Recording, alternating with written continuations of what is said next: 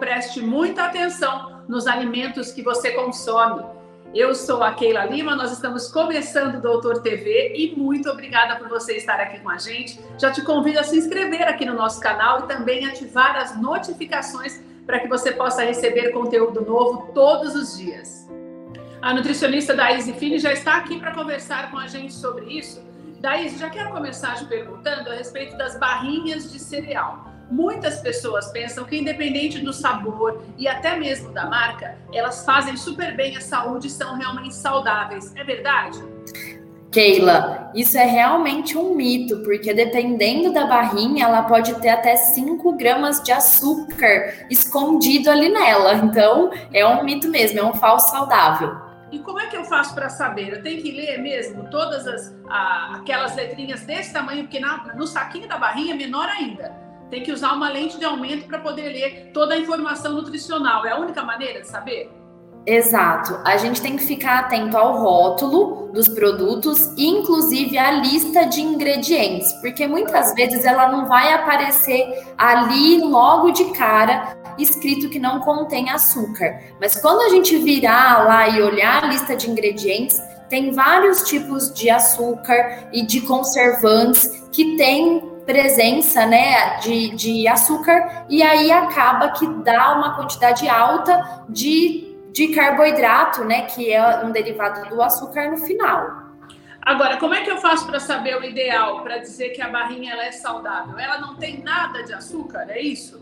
É, eu gosto de orientar, né, a substituir a barrinha de cereal, aquela famosa, por barras de proteína que serão mais ricas em proteína, né, que é um outro macronutriente, e bem menores na quantidade de açúcar e carboidrato. Então, o legal é fazer essa troca, trocar a barrinha de cereal e tentar trazer uma barrinha de proteína ou até aquelas nuts, né, que são barrinhas que contêm vários tipos de castanhas.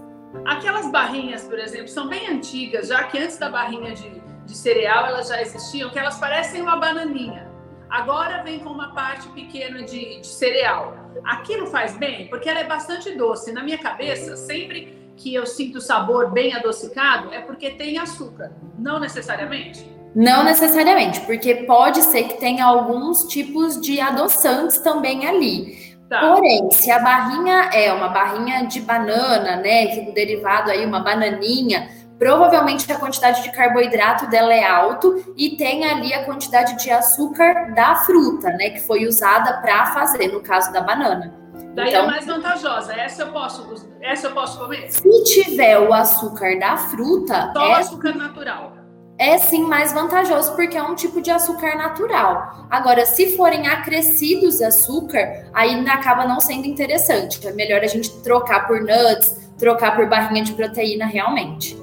Tem umas outras coisas também que eu queria saber com você, porque muitas vezes a gente tem dúvida no que diz respeito a saudável, até porque a gente sabe que tem muito modismo quando se fala da comida saudável. Por exemplo, a pasta de amendoim.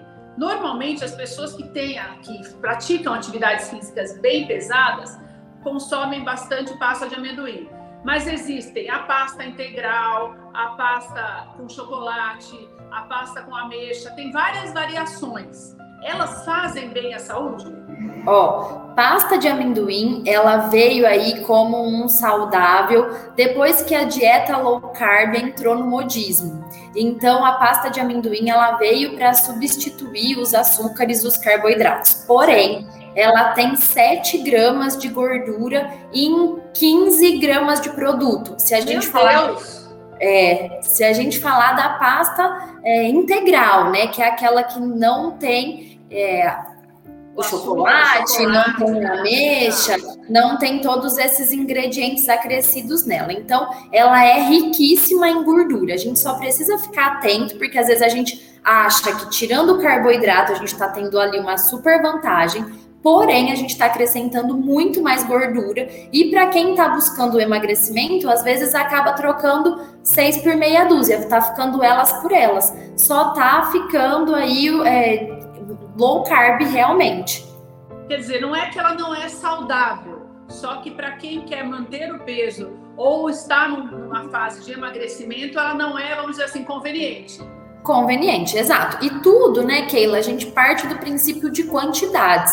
Cada pessoa tem uma quantidade, né, para ser ingerida, então é, é interessante ficar atento e não consumir muito mais, porque ah, é um produto saudável, então a gente pode consumir muito. Não, para todos eles a gente tem as quantidades ideais aí recomendadas individualmente.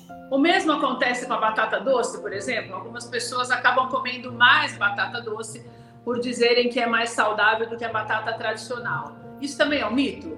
Isso também é um mito. Para tudo, como eu falei, existe a quantidade. E sim, ali a batata doce tem uma quantidade até mais alta de carboidrato do que a batata inglesa, que é aquela batata é, comum que a gente tem o hábito de preparar, às vezes, palito, assadinha, né, com carne, frango. Então, essa a batata doce tem uma quantidade maior de carboidrato do que a própria batata inglesa.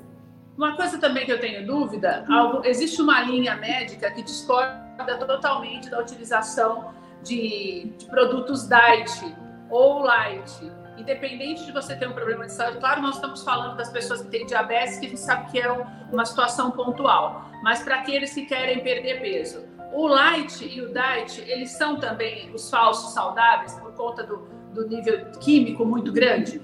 Sim, ó, produtos de origem light, eles são aqueles que têm menor quantidade ou zero gorduras. E quando a gente pega a linha diet, são produtos que têm menor quantidade ou não são acrescidos de açúcar. Porém, para ele ser zero açúcar, por exemplo, ele precisa não conter sacarose. E tem outros N tipos aí de açúcares que podem ser utilizados. Porém, desde que não contenha sacarose, ele pode vir escrito no rótulo zero açúcar ou diet, tá? Então, a gente precisa de todo jeito ler o rótulo, ficar atento à lista de ingredientes para ver se aquele realmente não tem nenhum tipo de açúcar. E o sacarose faz mal? Sacarose é aquele açúcar branco de mesa, sabe aquele açúcarzinho que a gente coloca no, no café, aquele açúcar branco? Sim, Aquilo é, é, é açúcar normal. Isso, aquele açúcar ele tem sacarose. E como chama aquele produto que é colocado nos adoçantes? Tem vários. Tem o Os, natural, tem, tem o stevia. Tem, tem vários, vários né? tipos de adoçante. O que, que não faz bem? Eu gosto de orientar a preferir adoçantes naturais. Xilitol, estévia, é, eritritol, são tipos de adoçante mais que são mais naturais. Agave também é um tipo de adoçante. Sucralose também é um tipo de adoçante natural. Então é importante a gente preferir esses tipos de adoçante do que os outros que a gente é, que não tem esses nomes no rótulo. Tem alguns outros alimentos que a gente pode destacar que podem fazer mais mal do que bem, Thaís, nessa ilusão de ser é, mais saudável e não é? Outro falso saudável, Keila, que acho que a maioria das pessoas já comeram, achando que ele era super saudável, porém é, não é tanto assim, é o peito de peru. Talvez você já tenha ouvido falar dele aí quando a gente pensa numa, numa dieta, né? Numa linha mais é, saudável. Sempre falam que é mais saudável que o presunto mais saudável que o presunto, porém ele tem 1,8 gramas de gordura e ele é riquíssimo em sódio. Ele chega a ter até 702 miligramas de sódio. Meu, mais do que o presunto, então. Mais do que o presunto, às vezes. Então, realmente é uma linha aí que acaba sendo um falso saudável. Que é melhor, ou melhor, não é melhor, mas dos malhos o menor, o presunto mesmo, uma quantidade menor. Exatamente. Laís, obrigada pelas suas informações. Uma alegria falar com você mais uma vez. Acho muito importante que a gente oriente mesmo as pessoas para que a gente entenda que se você tem uma alimentação equilibrada, você não precisa se preocupar tanto nessas substituições que podem fazer mais mal do que bem, né? Exato, Keila. Eu que agradeço mais uma vez e que bom poder estar aqui informando todo mundo. Um beijo, querida. Obrigada. Beijão, tchau, tchau.